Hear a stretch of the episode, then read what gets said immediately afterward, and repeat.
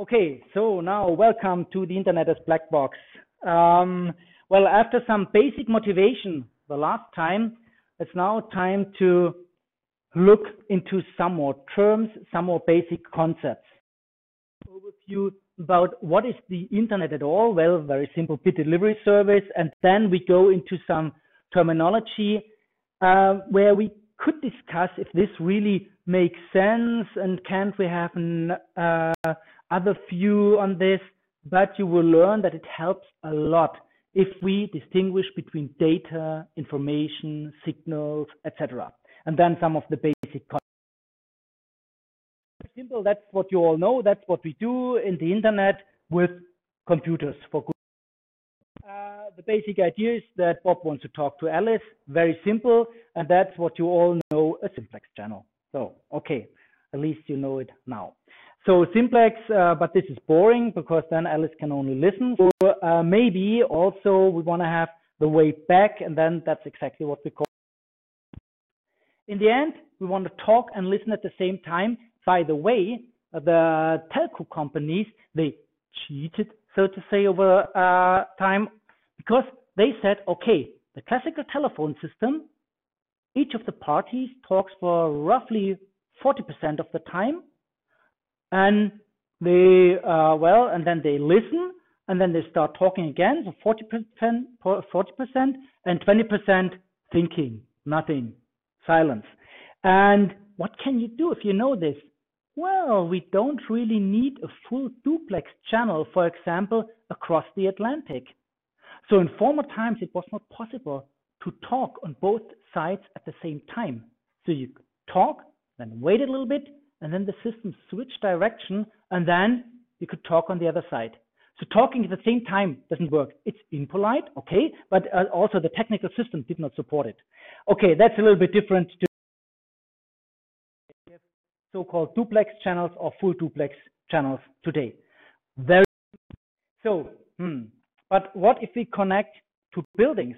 Well, yes, maybe Alice and Bob, simple with our duplex uh, channel, and now we don't really draw uh, two lines, one so-called duplex or full duplex line. What if we have hundreds and thousands of Bobs and Alices? Do we have hundreds and thousands of dedicated resources? Typically not. And what you already learned in the basic lectures that we know how to do multiplexing, multiplexing on wires, how to do multiplexing uh, in time and you will also learn in mobile communications, for example, how to do multiplexing with code division multiplexer, etc. So we can multiplex in time, frequency, uh, in space, but we don't really want to have many wires.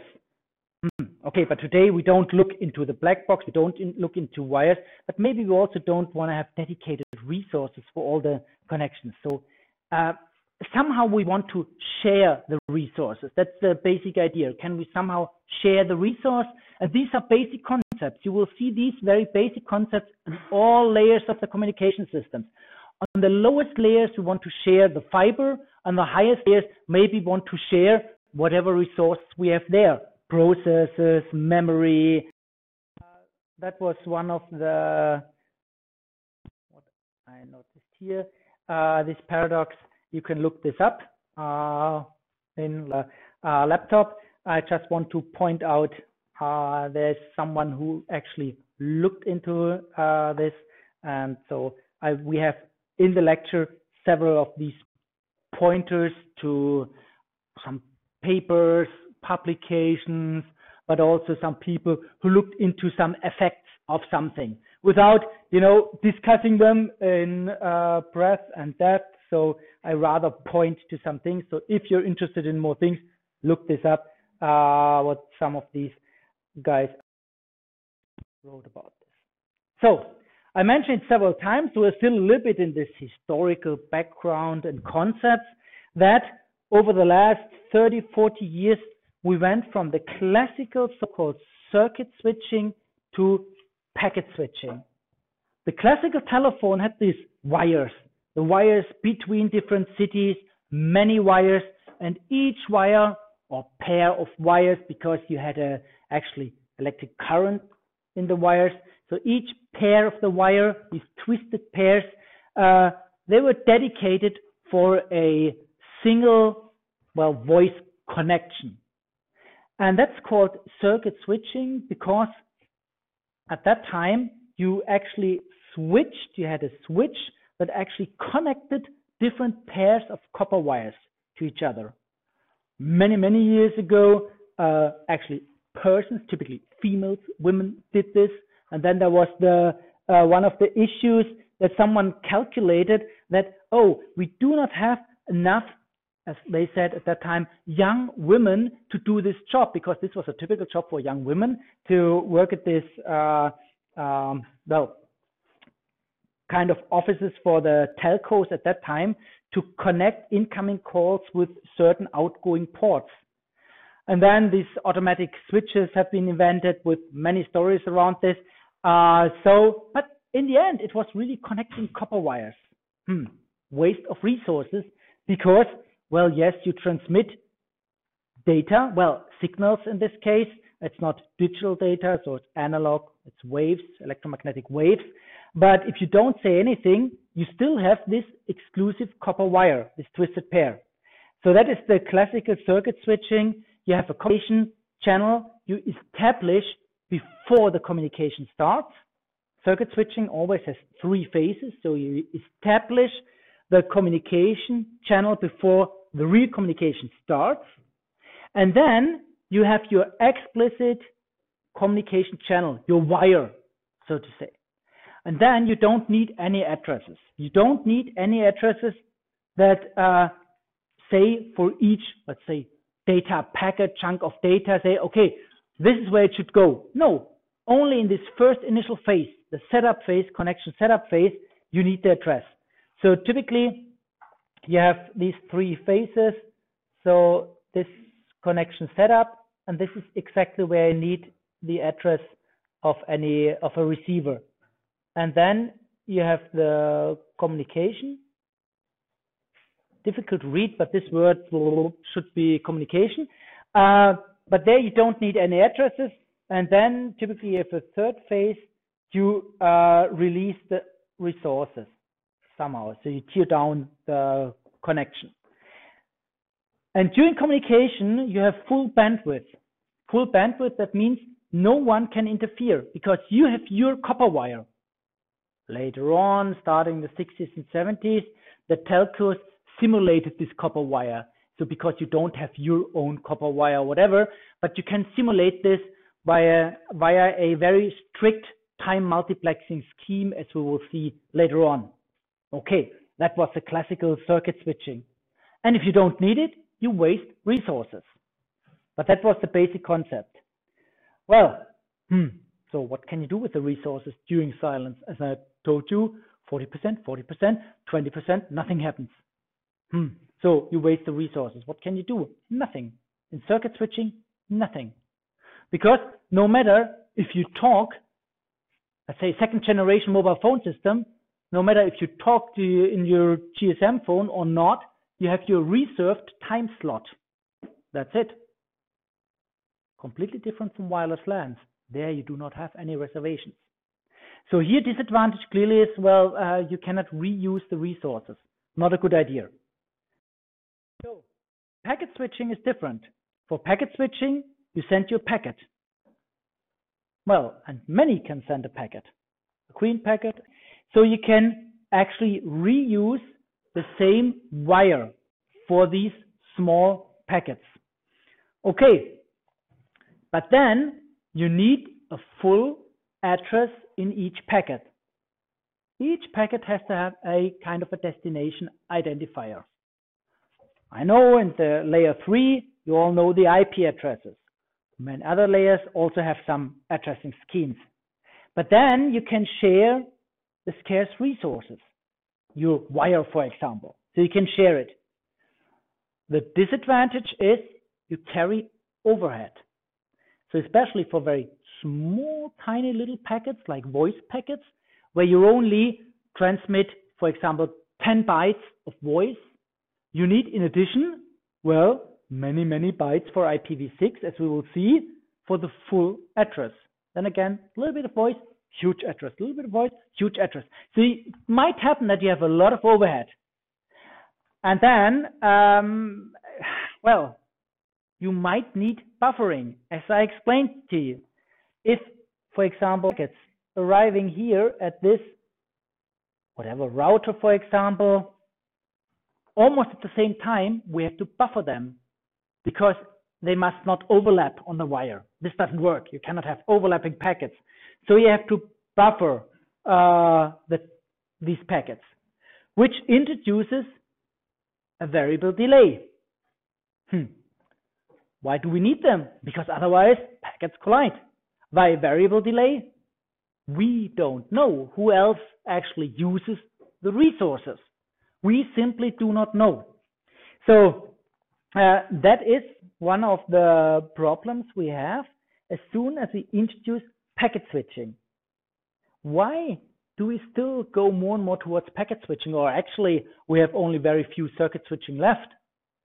Can you imagine why this blocking, well, think of a 100 byte packet or 1000, one kilobyte packet. Well, this blocks my voice packets. Why isn't this such a big problem anymore? Can I think of why really care that much anymore? I mean, we have to uh, deal with this jitter, as I will show you. Hmm. Yeah. Because with uh, bigger bandwidth, uh, the buffering Yeah. So exactly the point is the higher the data rate on your link is, well, uh, the, the, the, smaller uh, can your buffer be because actually, I mean, uh, well, it depends on the input streams, yes.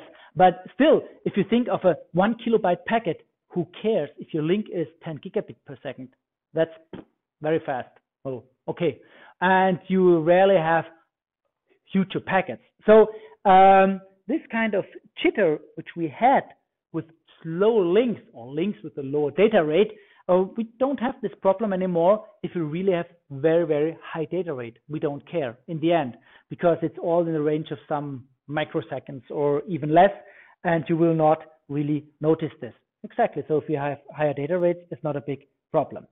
Again, a pointer. So if you want to look into this evolution of packet switching, here is one of the publications. Okay, back to the idea of having this black box. So internet as a black box or orange brownish cloud or something like this. Uh, it's here a bit delivery service. So we don't care. So we have now instead of Bobs and Alice's, we have our Skypes and browsers and whatever applications there are in Skype uh, on both sides and different whatever things. So we stay with browsers in the beginning because that's uh, well known to all of us. So here exactly we have these multiplexing, demultiplexing idea. We have the IP addresses, the IP addresses to well actually distribute the data to the different computers in the internet. And if we are on the computer with a data packet, then we need the port number. And the port number then gives us, for example, the process responsible for a certain application. So very simple scheme. And if we send something, yeah, well, then uh, we need exactly uh, the IP address. Yeah, what's the receiver? We need a port and we need data. We do not necessarily need Uh, the sender IP address, at least not at this stage, because the internet itself doesn't really care where the data is from yes, if you use special protocols, if you do what we do typically for email, then we do care.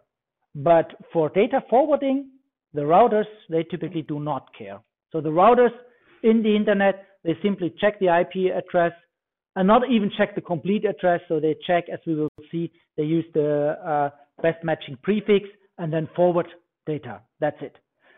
But there's, as a sender, you also need the port. We will see how we'll get the port and sure we need some data. On the receiving side, we only have to listen at a certain port. So typically, a web server listens at port 80 or whatever you uh, configure it in the classical scheme, or whatever server listens at port 25, 23, 20, whatever. So there are many well-known ports, as we will see. where you listen to certain data. Okay. So port numbers, 16 bits today from 0 to well, 65,535. Uh, and there's, as we will see when we come to ports on layer 4, there are some ports reserved for some applications, some ports your operating system can use.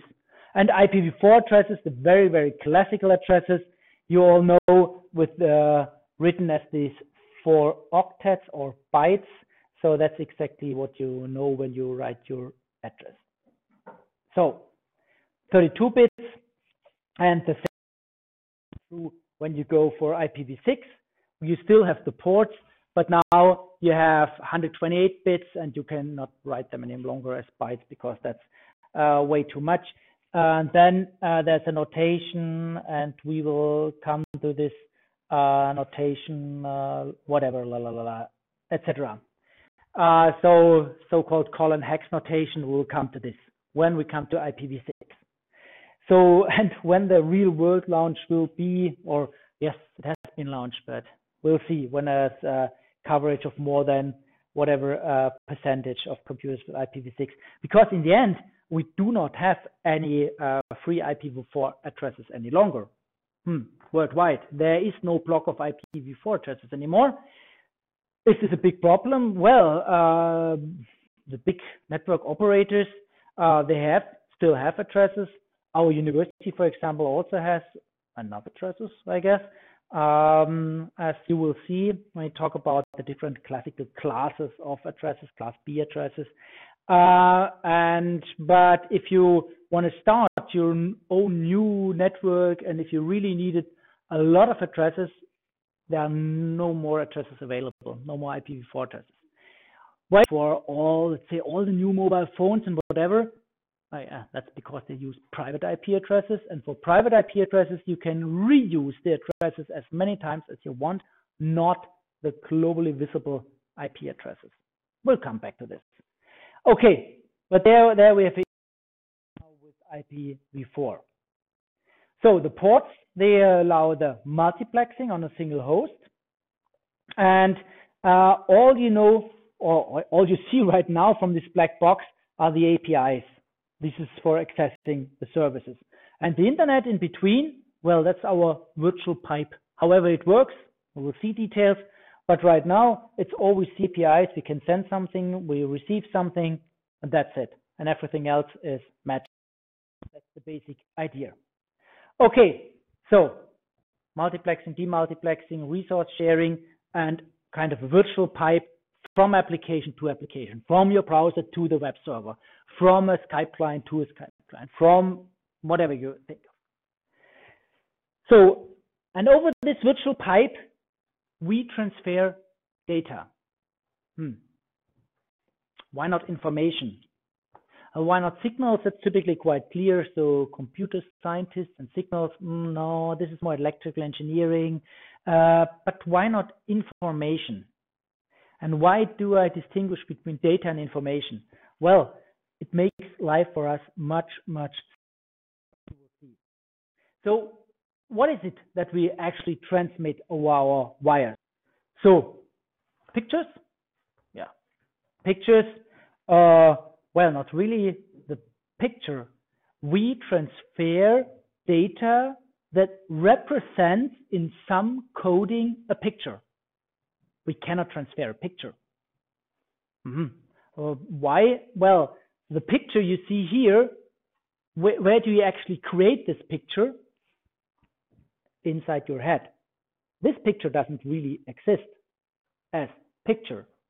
As we'll have some more examples. The picture does not exist. The picture only exists in your brain, nowhere else. Here, well, it's light, light of different color.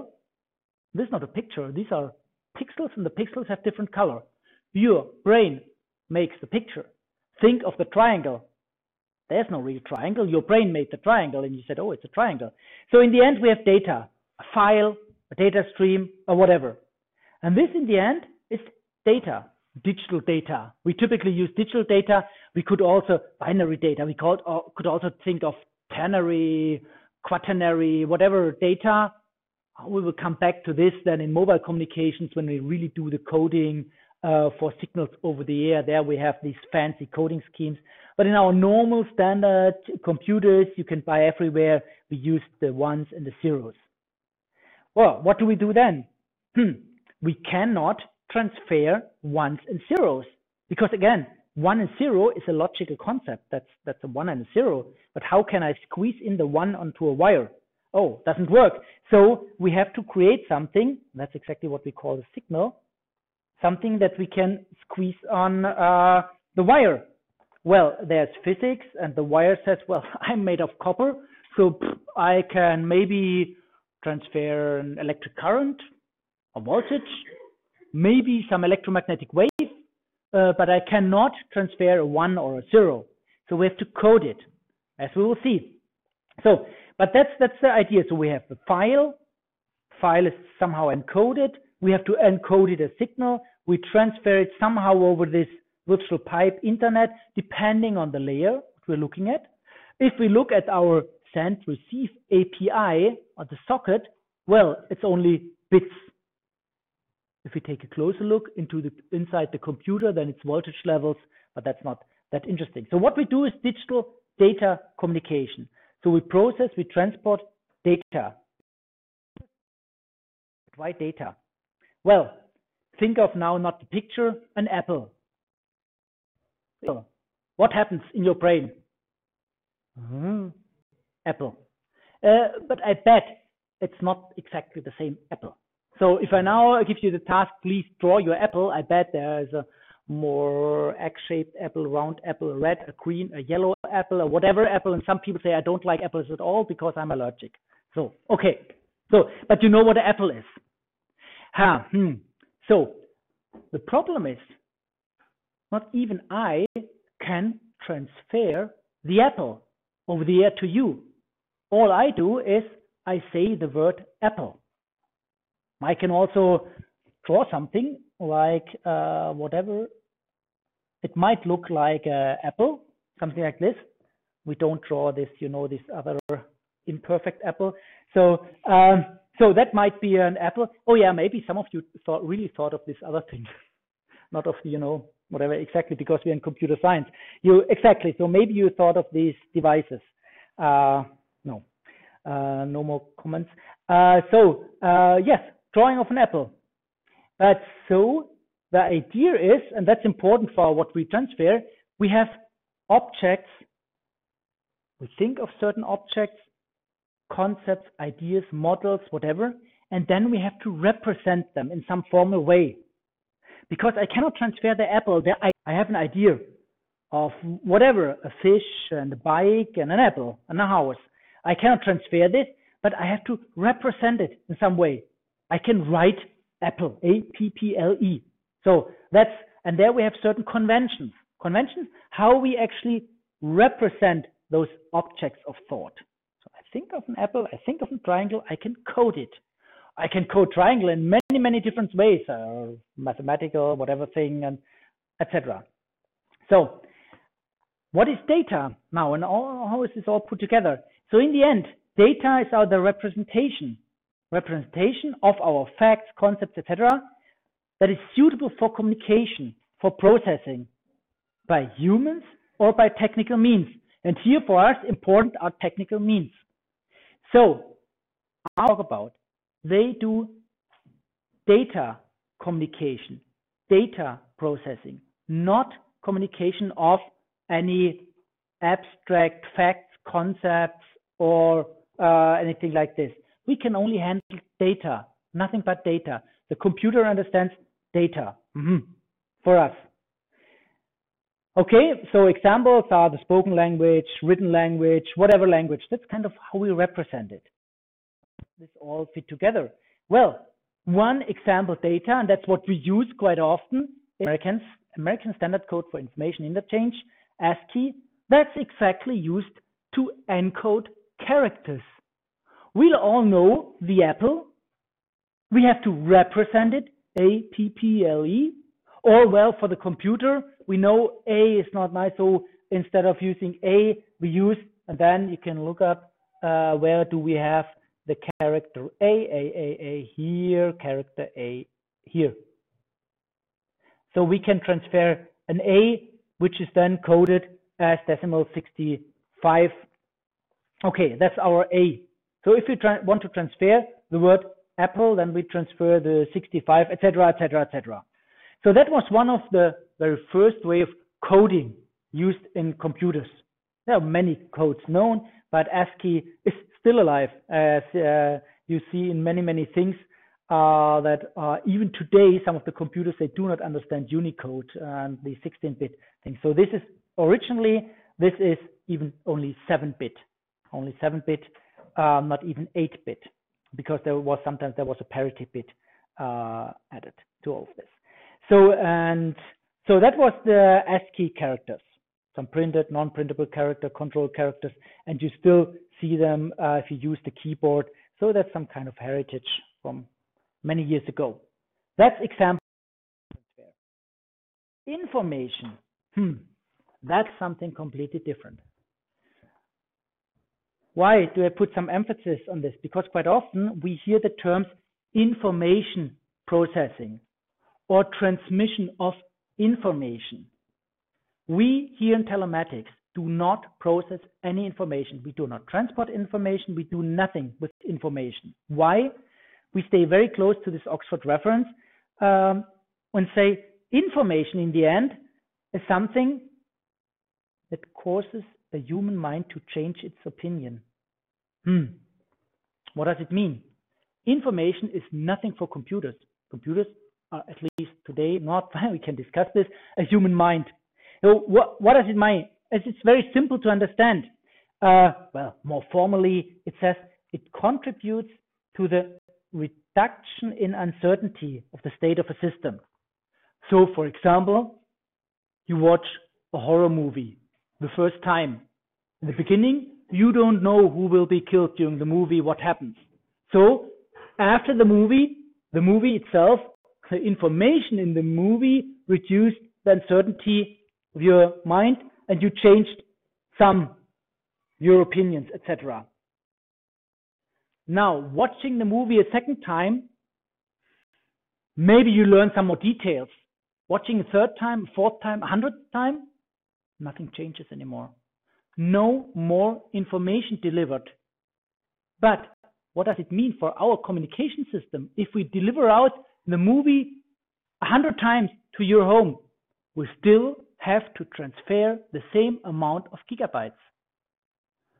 We do data communication. We do not care if the data contains any additional information for you.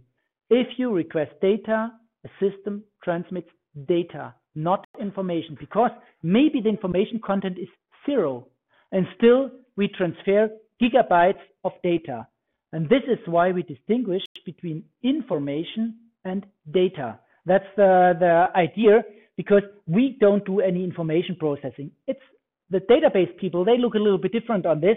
But here, in the end, database people also only manipulate data, but they say, okay, what mm, about information, etc. So, uh, information is something for humans. So humans and machines, they can handle data, but only humans can actually handle information. So the machines, they do not care. Uh, I know we can endlessly discuss this uh, when we think of artificial intelligence and uh, does AI really understand what it does or is this just an algorithm? I don't know. So uh, yeah, the future will show if there's a uh, if we can distinguish the human brain some, from some artificial brain. We'll see.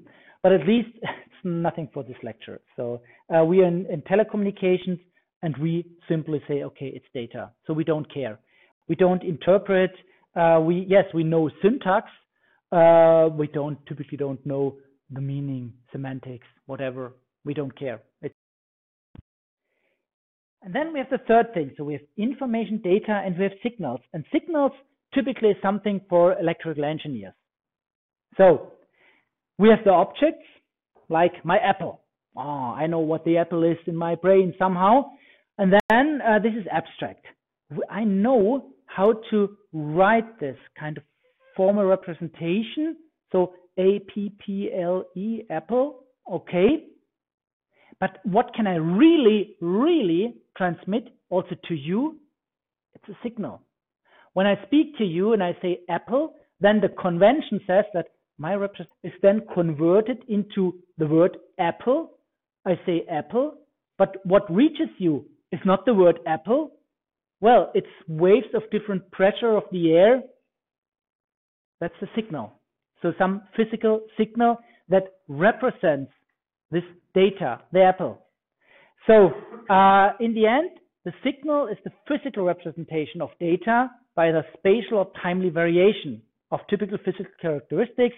So voltage, amplitude, frequencies, waveforms. That's a typical uh, signal. Um, yeah, you can have phase phase shifts, and for acoustic waves is then actually uh, the propagation of the wavefront reaching your ear. It's differences in pressure, in air pressure that is then transmitted over the, all the internal organs, your ear, go up to the nerves, into your brain. And then it forms again the word apple, and then it matches this to your concept of an apple in your brain. So that's the idea. We are not uh, really interested in this. We do mostly data transmission. We know that we can only transfer it as a signal and then we go back and say, okay, but then we want to have data on the other side, and then we do again something, but we know inside the computer everything is signals, voltage levels, or whatever. So that's the idea. So in the end, signal is the real physical representation of an abstract representation because we cannot transfer even the word apple. If I write it like this, I cannot transfer the word apple, but I can transfer you look at exactly here white pixels and then the red pixels, the red pixels, that should be an A somehow. Okay, but this is different color, different brightness, whatever. And that's the signal you really transmit. Okay. But here it's quite important we talk about data. Data, that's what we can handle. Data, that's what we can process inside the computer. Signals, yes, that was the classical old analog world. In the analog world, uh, there, was, there were even signals processed in a way, like amplified or noise reduction, or we had filters. But um, so today we do everything as kind of uh, data because then we can use processors, processors and algorithms. Algorithms, analog signals, that's a little bit difficult. Uh, but here, uh, with our data, we can easily use our normal processes. Okay, now we have data. Hmm. We know roughly what data is, but uh, uh, we also know that there's this pipe, and somehow we want to push data through the pipe. So, hmm. But it's a similar problem when I meet someone in the morning. There is this, well, possibility to communicate. We also actually know a lot of different data we could say. I could say apple to someone. Okay. Bizarre reaction maybe. I could say good night in the morning. Doesn't all doesn't really fit. Data I know when to use what and how to react. So I know the rules of communication and these are exactly our communication protocols. We know as humans certain protocols. We say hi if we meet someone, we say bye if we leave. We can also do it the other way around, but that's maybe a little bit strange. But so with ciao it works. So so protocols in the end, well, you know all these protocols. What's the time of the question, some introductions, etc. You know these protocols. We don't care that much about humans, so we care about computers. So, well, networks, machines, etc. And we have to govern all the interaction between the machines with the help of protocols. We have to design the protocols really very carefully. Why? Well, compared to humans again, if we meet each other and I say something strange, uh, well, I recognize looking to the face. Oh, hmm. okay, uh, now I can say something different, uh, so I can fix the problem. With computers, if you send the wrong packet, wrong data, well, what does the other side do? Poof, uh, nothing. That would be nice, but maybe you also get a strange reaction. So you don't know. So you have to be very careful designing the protocols. So uh, what do the protocols actually specify? The messages, message formats, but also the actions. If something happens, what do I do then? So this really calls for this finite state machines. So typically in our world, we always think in finite state machines. Why? Well, our computer is in a certain state, then we receive something, we go into the next state, maybe we have an output, then we wait in the next state, then we receive something, we go to next other state. So if we talk about protocols, we can directly translate this into finite state machines. So the classical uh, finite state machines with a straight transition, and you have a certain input, and you have a certain output, and uh, whatever you learned in I guess, more theoretical computer science. Uh, that's uh, one of the ways we can represent the behavior of machines, of computers, of protocol entities, etc.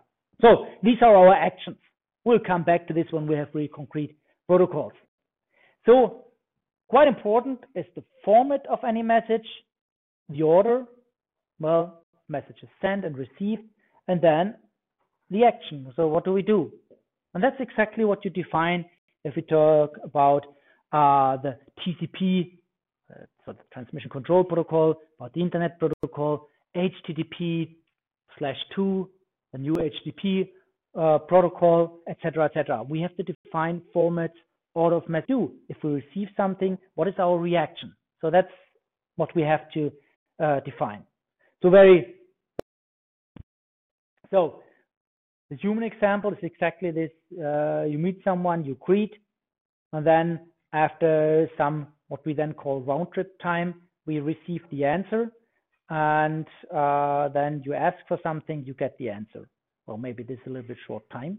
Okay, but uh, that's how it works between humans, and that's exactly what we do between the computers. Very simple. Connection request, connection response, and then you ask for a certain web page, you get the web page, for example you can do this in, in one or, or whatever uh, action, etc. You see, this is example for half duplex. Well, uh, so you, you could easily uh, say, and this happens also between humans, if it's full duplex, you can say something at the same time. That's sometimes confusing, sometimes not, but it works. This would be, this would require a full duplex service underneath. It works between humans, but sometimes between machines we don't have this. So it depends. So these are examples for protocols. Hmm. Why do we have this? Yes, because we have to specify many things between communication partners. Otherwise, we run into many, many problems. We need a set of unambiguous specifications, how we communicate, specify the messages, etc. Because otherwise it happens like here, you might think of an eagle and you say the word eagle, but on the other side there's someone from Germany and he understands eagle. Yes, eagle. So, okay. So, because in the end, remember, what you want to transfer is, for example, the concept in my brain of apple into your brain. That was the idea, apple to apple. And here maybe eagle to eagle. But, hmm, Somehow it doesn't work. So we need some translation service in between. And exactly the same is true if different machines talk to each other. If you do not take care, well, you end up with a mess like here. So, hmm, okay, flying eagles, uh, that's something strange for the German, but yeah, not for the American or whatever. Okay, so, and then there are so many things we have to specify. Many different types of messages, the precise syntax, semantics, well, take uh, be aware, the machine does not really know what it means. It just has to react accordingly to what we as humans think of what is the proper reaction. So we as humans designing the after this packet, well, the packet has this and that meaning for us as the protocol designers, then the machine should react like this. We have to discuss when we send messages, how how we respond, how long we wait, priorities. What do we do in case of errors? So for humans, they say, hmm, pardon me, I didn't understand. Uh, for machines, yeah, maybe there's something equivalent. Machines some have to react somehow if something went wrong. So machines should be a little bit more careful. So, and these are the basic things we will then discuss if we enter very specific protocols like an stream control transmission protocol, SCTP, what we use in all mobile phones, uh, for example, or whatever DCCP or multicast TCP, multipath, uh, multipath TCP and multicast protocols and all these things. We will discuss. Okay, so now we know the basics and we have some more of the very basic concepts before we can then start with the uh, DNS as a real service on top of our black box. So one of the basic concepts is also that we do not only want to transmit our data, but maybe we also want to have a certain quality. What does it mean? How good is our service? So maybe you order something to drink and you will get something to drink, but maybe it's too cold, too warm, um, too late, whatever. So there's also a quality of service that comes with the bits we deliver. So what can we measure? Well, we can measure delays, for example. I will explain in more detail, jitter, throughput, certain data rates, etc., etc. We can also measure how expensive is it? Hmm. Some cheaper, some more expensive bits. Why? Because maybe for emergency calls, I invest more in specialized hardware, etc. Okay. Reliability. Do we reach certain measure of availability? Do we have certain robustness, fault tolerance, uh, five nines? So that means 99 uh, point and then five nine percent of the time a system is available.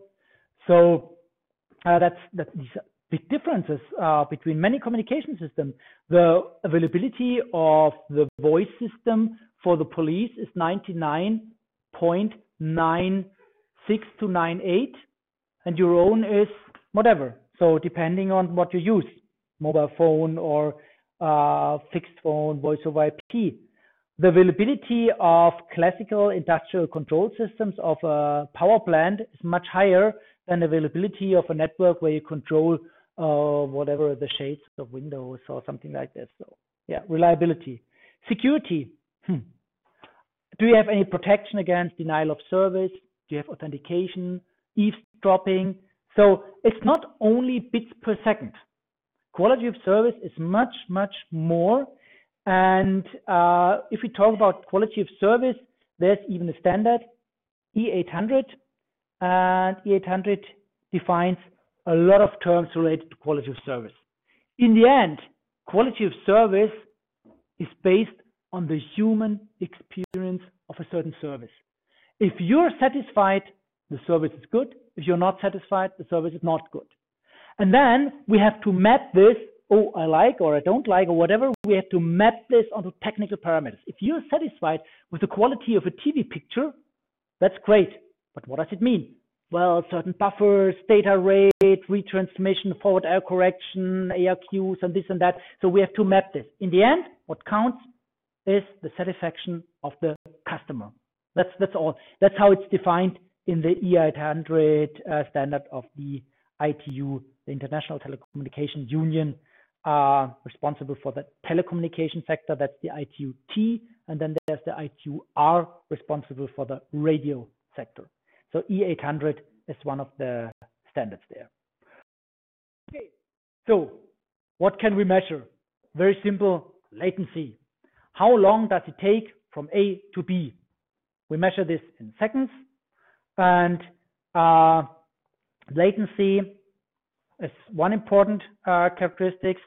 So we have a delay, first a one-way delay from a sender to receiver. Who is responsible for this? Well, it depends on the point where you measure. Do you measure on the network adapter or do you measure at your process, at the API? It depends. Well, but that's okay because, I mean, important is in the end, how long does it take from, let's say, your camera attached to a frame grabber to the TV somewhere else on this planet? So then you measure the delay. That is not trivial typically because you have to synchronize the clocks to measure the time difference. A and B have to have the precisely same clocks, otherwise how do you find out? I give a timestamp and then it reaches the other side. But without really synchronized precise clocks, you don't know. Uh, in between, we have typically uh, always, well, two-thirds speed of light, something like this, uh, for the electromagnetic waves traveling along fiber optics. What is much simpler to measure is the so-called round trip time.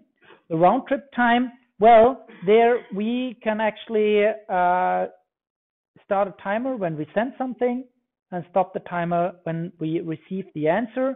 And then we know the round trip time. The round trip time, I send something, I get an answer. The round trip time consists of, well, the time from the sender to the receiver, then sometimes some processing time, and then the time back from the receiver to the sender. So that's our round trip time. So it should integrate also the processing time. Well, typically it's not that much.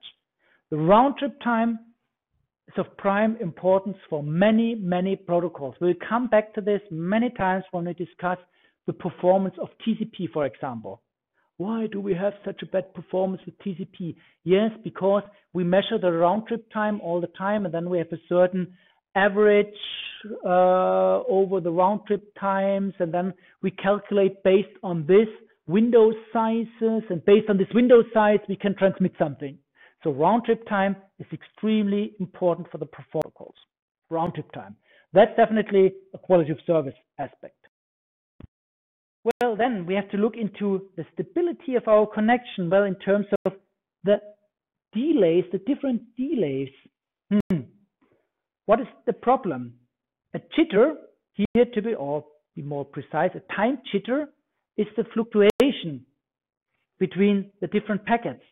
So if you have a very, let's say, isochronous service, like you transmit a voice packet every 10 milliseconds, or you transmit 60 frames per second for TV or something like this, then it's very precise this point in time when you send your packets. But what does this mean on the receiver side? Jitter was not really a problem in circuit switch networks. Why? You at your wire. What happens on a wire? Well, you have your speed of light. Are there any fluctuations in the speed of light? Maybe if you have this effects of gravity or whatever, but not really. I mean, not something visible. So speed of light is speed of light, and um, you do not change it that much. But in packet switching, what did we learn? Packet switching, ah, we need buffers. Multiplexing buffers. So we cannot have these uh, collisions of any packets or whatever. So buffers, multiplexing, and suddenly you have different packets maybe waiting in the buffer and sometimes and you form a nice isochronous service with 60 frames per second, maybe an average still 60 frames per second, but maybe it's something different, maybe a little bit more, maybe a little bit less. So, and we can simply derive the jitter by, well, uh, subtracting, and we can also send back, uh, if we want to do this, we can also uh, send back answers, and then we uh, can check on A, but also B can check and check the distance between the arriving packets. So, what do we typically do for non-interactive services to avoid the problem of jitter? Because at the receiver side, we might have, for example, a TV set again with 60 frames per second. We insert a buffer. Then we first fill the buffer, and then we play out the buffer again with 60 frames per second. That's exactly what you see when you start any YouTube video or whatever. In the beginning, either it takes a little bit before the video starts, so it's preloading, or sometimes it's loading faster, that it plays out the video. Sometimes it starts with a lower quality just to start the video and then the video, uh, the quality gets better. That's exactly the problem of the jitter you have because we don't have real guarantees in the internet when it comes to jitter. Okay, that really determines the quality. We have many other aspects like what is the throughput? So how many bits per second can we push through our pipe? We measure this in bits per second. So um, we should try to use these terms like throughput or goodput. Goodput is the useful throughput. So the user actually sees a certain goodput and is not that much interested in the real throughput of the system. So for example, if we have a wireless LAN system here offering 622 megabit per second, I can guarantee you, you will never ever see not even close to 600 megabit per second at the API of a user process, for example, because we have a lot of overhead. So, okay, so the goodput is the interesting part. So we have control traffic and many, many other things. We should not, please do not use bandwidth. Bandwidth is something different. Yes, we typically quite often say, oh, the bandwidth isn't that. Bandwidth is typically measured in hertz and it's a, a part of a spectrum. So that's something different. So that is where bandwidth comes from. We operate with bits per second. Well, bit is not a physical unit, so it's also Uh, well, one device by a second. So it's same unit as hertz, but we operate with the bits per second because we talk about data. We do not talk about spectrum, parts of a spectrum or whatever. And when we come to modern technologies, that we can squeeze different amount of bits per second through the same bandwidth we have on a copper wire, for example. So this is why bandwidth is not the same as throughput not close to good put, but sometimes I know we say bandwidth, uh, but you should not use this. Okay, so channel characteristics, etc. That's where we use our uh, bandwidth. Okay, and then there are many, many more aspects that are quite important. Why? Because they determine the performance of our whole communication system. Well, think of Bob or Alice or whatever machine sending some bits. Then those bits travel along our virtual pipe. We learned we have to push our bits through the internet. So, and we have a certain delay. So you send your bits and the bits they travel. They travel, it takes some time. This is the delay. Okay, maybe 100 milliseconds. We also learned we have a certain throughput of our pipe delay times throughput is second times our throughput is bit per second. The result is in bit. That's why I always liked physics. It was so simple. Only the units they have to fit somehow, and then it was okay to calculate that way. Um, for us, this is called the delay throughput product, which is the storage capacity of the line. Because if you have a 10 gigabit per second line, and you transmit over a delay of 100 milliseconds some data, I can calculate 10 gigabit per second, 100 milliseconds. That means in the end, one gigabit on the line. One gigabit, 125 megabytes, which is quite a lot. So there's a lot of data stored on the line. Now, if we think two, three weeks from now, when we look into communication protocols, transmit transmission control protocol, etc. So if we transmit something and we want to receive an acknowledgement, well, we can transmit 125 megabytes on the line, and then the receiver says, oh, I received the first bit. So it takes quite a while. And this uh, has quite many effects when, uh, for the design of our communication protocols. This storage capacity of the line, which is quite a lot. So, and there you see some more examples depending on the delay, depending on uh, the throughput of the whatever technology you use. And this is quite a lot. So if you think of simple protocols, sending data, you get an okay, it's received sending, okay, that's not very efficient. But that's exactly what many communication protocols do. And this is why they are very inefficient when we come to, uh, let's say, systems with higher data rates, a lot more throughput. So that's one of the problems. So we'll come back to this storage capacity of the yeah, and then finally, uh, yeah, at least finally for today, uh, the problem of security and privacy. We have now two colleagues looking to security aspects and also giving lectures about this. Normally, we don't care about security. We have a source and a destination. The problem is with eavesdropping. We learned about this over the last years, uh, that this is possible. A lot of eavesdropping toward traffic, passive, you will not recognize unless you need you use special ways of uh, quantum communication systems. But normal communication systems, you will not notice any copy. Or active, you can modify traffic. Very simple. You can masquerade. That means, oh, I am the source. Well, I'm not, but you know all this from emails. Well, this is the email some friend of you sent you. He or she never did, but that's masquerading. Certain interruption of service. We can actually protect ourselves against eavesdropping, modifying, masquerade, no problem at all.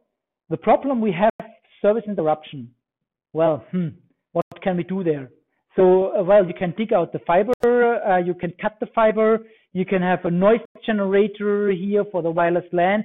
Uh, that's a problem. So, service interruption, especially when it comes to these denial of service attacks, we can have this on many different layers. That's one of the big problems. So, we will look into some of the aspects, not look into all the details of these uh, security aspects. As I said, we have several uh, special lectures for this, but this is also something that belongs to the quality of service. Okay, so uh, next time uh, in some more basic aspects, but that's only some slides left here, and then we will mainly start looking under the hood in the black box, and then look into the first system, DNS. DNS itself is complex enough. We are right now more or less underway to protect DNS against whatever you can do there. So I will give you some of the examples, what you can do there, what the problem is, and how it works. DNS in the end, how do you translate names of computers onto addresses? Because we still don't know how internet works. We look onto these higher layers. Okay, so thanks a lot for uh, today and then see you on Thursday. Okay, so welcome back to telematics. And the last time I introduced different quality of service parameters, quality of service requirements, uh, like latency, jitter, round trip times, but also throughput, good put, um, etc. So, and the problem is that up to now we said the internet is uh, kind of a big pipe and we can push our bits through and okay that's it and we are not really interested in how the internet really looks like um, but if we introduce quality of service requirements this will really impact the choice of the communication architecture because if you request a certain availability of the system then it's completely different from a best effort system. So if you say, okay, it's email, I don't care if it arrives or not, um, then you can create a completely different communication architecture from when you say, okay, I want to have a certain robustness, availability, or certain security parameters, etc., etc. So, uh, and then it's the question, okay, how much does it cost in the end? Because in theory, we can think of a fully meshed network. So each device on this planet is directly connected to each other device, but we cannot really pay this. So this is why I discussed resource sharing, multiplexing the last time. So hmm, how can we do this? Or if we just say, okay, mm, other uh, example would be we want to offer a huge online storage service. So if we just, so I don't really care if it's 100% availability, but it should be a huge storage somewhere online. I don't care about delays, for example, or maybe it's a different application you care about delays. So uh, depending on our quality of service requirements, we really can pick completely different architectures. And that's exactly what you will see over time that, well, we always try to keep the system as simple as possible, but then suddenly we have certain requirements. No single point of failure. Okay, that means we cannot have a central server, for example, or central server farm. So we have to distribute the files, replicate them, etc. Or certain delay requirements. That means, oh, we have to cache certain content closer to, well, our customers, for example, etc., etc. So we will see uh, what happens there. Okay, so communication quality, very basic concept. And if we talk about exactly this, okay, um, availability or online storage, etc., this influences the architecture and the two very typical, well-known architectures are the client servers and the peer-to-peer -peer architectures. Just to remember, how does it work? You all know this because you all programmed these client server things already. Uh, well, you have a client process running somewhere. You have some network in between, and then you have a server with a server process. And then we're exactly back at these addresses, the ports and the IP addresses. And typically we send a request and we send a reply. Why are we doing this? Well, typically this server serves many, many, many clients. And this is a very simple scheme, a very simple request reply scheme. So we can have many of these clients accessing the same server. And this scheme, well, you use this for, as we will see, DNS, for HTTP, for many other services on top of this black internet. Why is this a quite nice scheme, this request and reply scheme? Well, typically when you send a request, your computer, your client can continue doing other things, waiting for the reply and then processing the reply. You do not block the computer, so that's quite good because then you can run other processes on the client. And also it's good from resource sharing because you have a well, single server in this simple idea you can up, make updates and all the clients can benefit from the updates. So that's a very simple architecture, but um, as simple as it is, it also has some problems because here with this single server, you have a single point of failure. So if the server doesn't work, none of the clients work. That's a problem. So, um, and also if you want to do something secret, you can always attack the server. So somebody just has to look into the server and knows exactly what you are doing. Uh, so servers, uh, sometimes they have their problems when it comes to performance, to availability, or due to legal issues. But the clear advantage is it's cheap. You can use the resource server in a much better way if you have many clients accessing the server. And reliability, well, yes, then what you typically do is well, then let's have many servers. And we will learn today how you then address them because these are different machines. But if you, for example, enter a URL, well, um, you don't care about which machine, which server actually answers your request. You will get a reply from one of the servers. So we will learn how you can actually do this, that you can redirect uh, requests to different servers for load balancing, etc.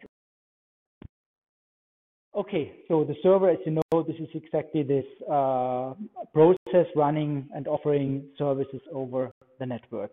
And typically, the typical servers, you know, are the web servers, or and they can be very simple, like name servers. We will learn a little bit more about today, or a little bit more complex, like web servers with whatever and the client, well, yes, using this. And these are the examples you all know. So like email, uh, email program on a client using different servers like a DNS, as we will see today. Web browsers using web servers, but also web browsers also need somehow DNS. Okay, and the other architecture we look into when we go through the different chapters are without any servers, and so that's the extreme way. It's a complete peer-to-peer -peer network. Peer-to-peer, -peer, that means that in the end, yeah, we also share resources, but we distribute the resources over a network.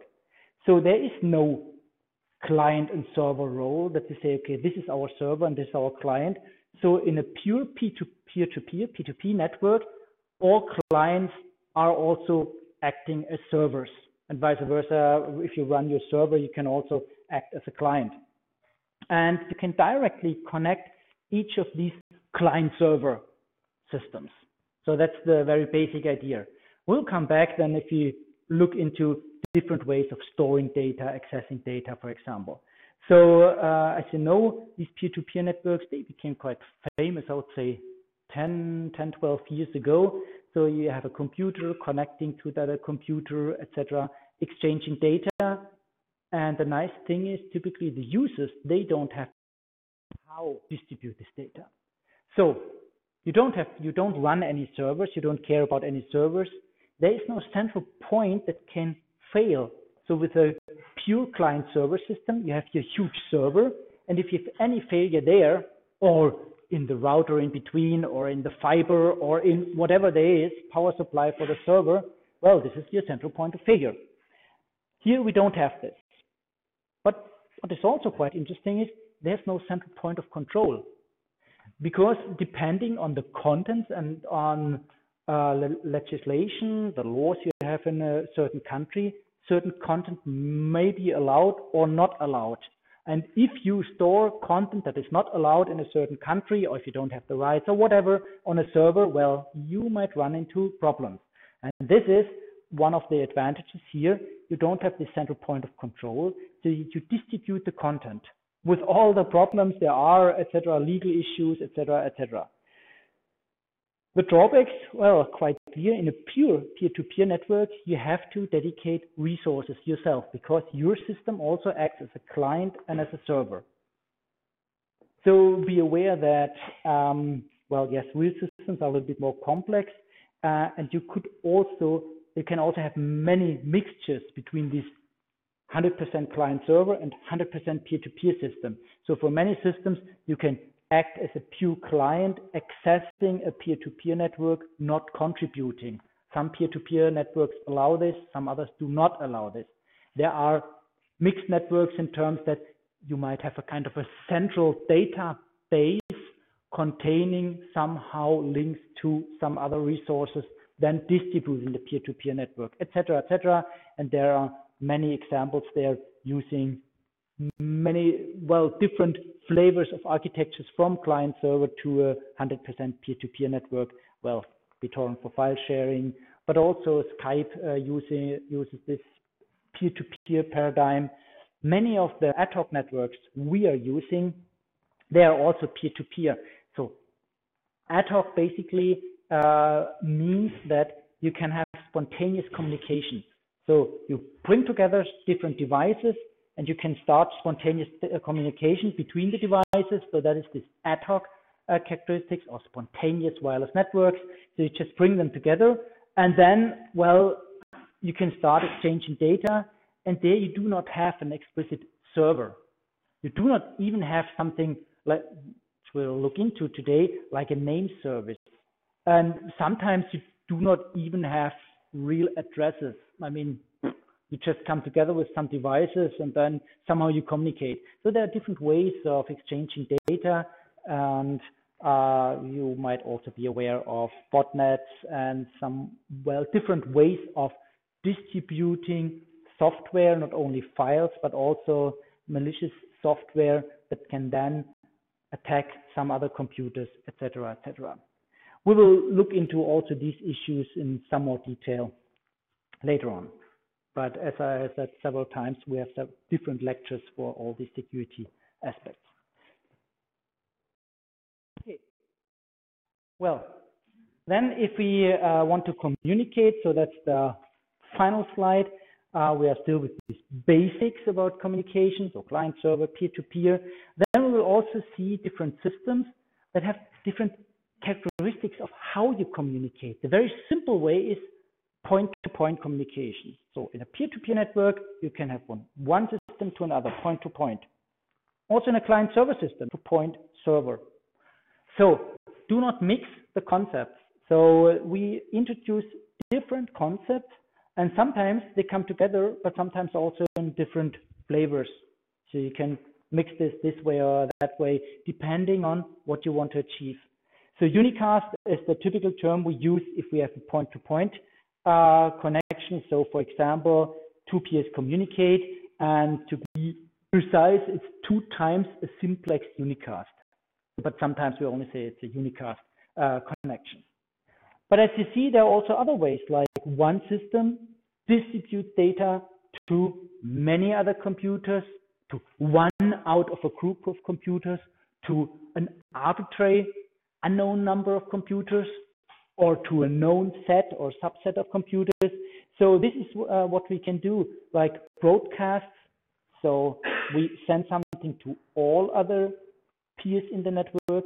That's uh, that's something, for example, broadcast, and this is where the term comes from, all the classical TV stations do, because they broadcast their content, but they broadcast it in a unidirectional way. Unidirectional, that means from the sender to an arbitrary number of receivers. That's typically what you do with a broadcast. The return path typically is not a broadcast. You could also think of broadcasts in both directions. That's what wireless systems do, for example. So have a wireless system transmitting data, radio waves propagating to everyone. Other system answering, again, propagating to everyone. In a TV uh, set, for example, you have a broadcast to the customer, but then if you have a return channel, it's a typical unicast channel. So that's also something you can do. Broadcast, and if you know the subset of peers, then uh, you have a multicast scenario. Multicast, that means a group out of uh, receivers and you send uh, your data to this group of receivers. There are again different schemes, reliable multicast, so you guarantee that uh, your data arrives at each of the members of this set, not reliable, and etc. etc. So that's uh, quite different. Some other concepts, and it's just to give you some pointers. There are anycasts. Any cast that means, well, your packet should reach at least one receiver out of a set of receivers. You, you don't care which one, but one out of uh, uh, the many. So anycast, where do you uh, where do you use this? Well, think of you have a request asking for some data, like uh, give me the what, whatever the street for where someone lives, for example. You send a name and you, the reply should be the street. And then for load balancing, you have 10 servers. You do not care which one of the servers actually answers. So the system could use a so-called anycast, sending your request to any of the servers, and then you will get the answer you have to make sure that you have consistent data over the servers with their respective databases, so replication, synchronization, whatever mechanisms, but you don't care. For us, the communication mechanism can be an anycast. If you send something out via broadcast, multicast, whatever, um, there's also the opposite, which is not that easy to handle. It's called convergecast or concast, which means, well, many send something to one. Hmm. Why can you, or what is the scenario for this? Think of temperature sensors. You have 100 temperature sensors spread out somewhere and you receive the data. That could be a concast. There's also something called geocast that you, uh, well, you cast your messages, so you send your messages to receiver within a certain region, etc., etc. So there are many other concepts. Okay, so some of the concepts are, I guess, well known to you. Maybe some of them are a little bit newer or unknown. So, but you will see exactly these concepts when we now come to the real systems, because chapter two, that was uh, kind of a basic introduction, again, uh, repeating some of the basic communication paradigms.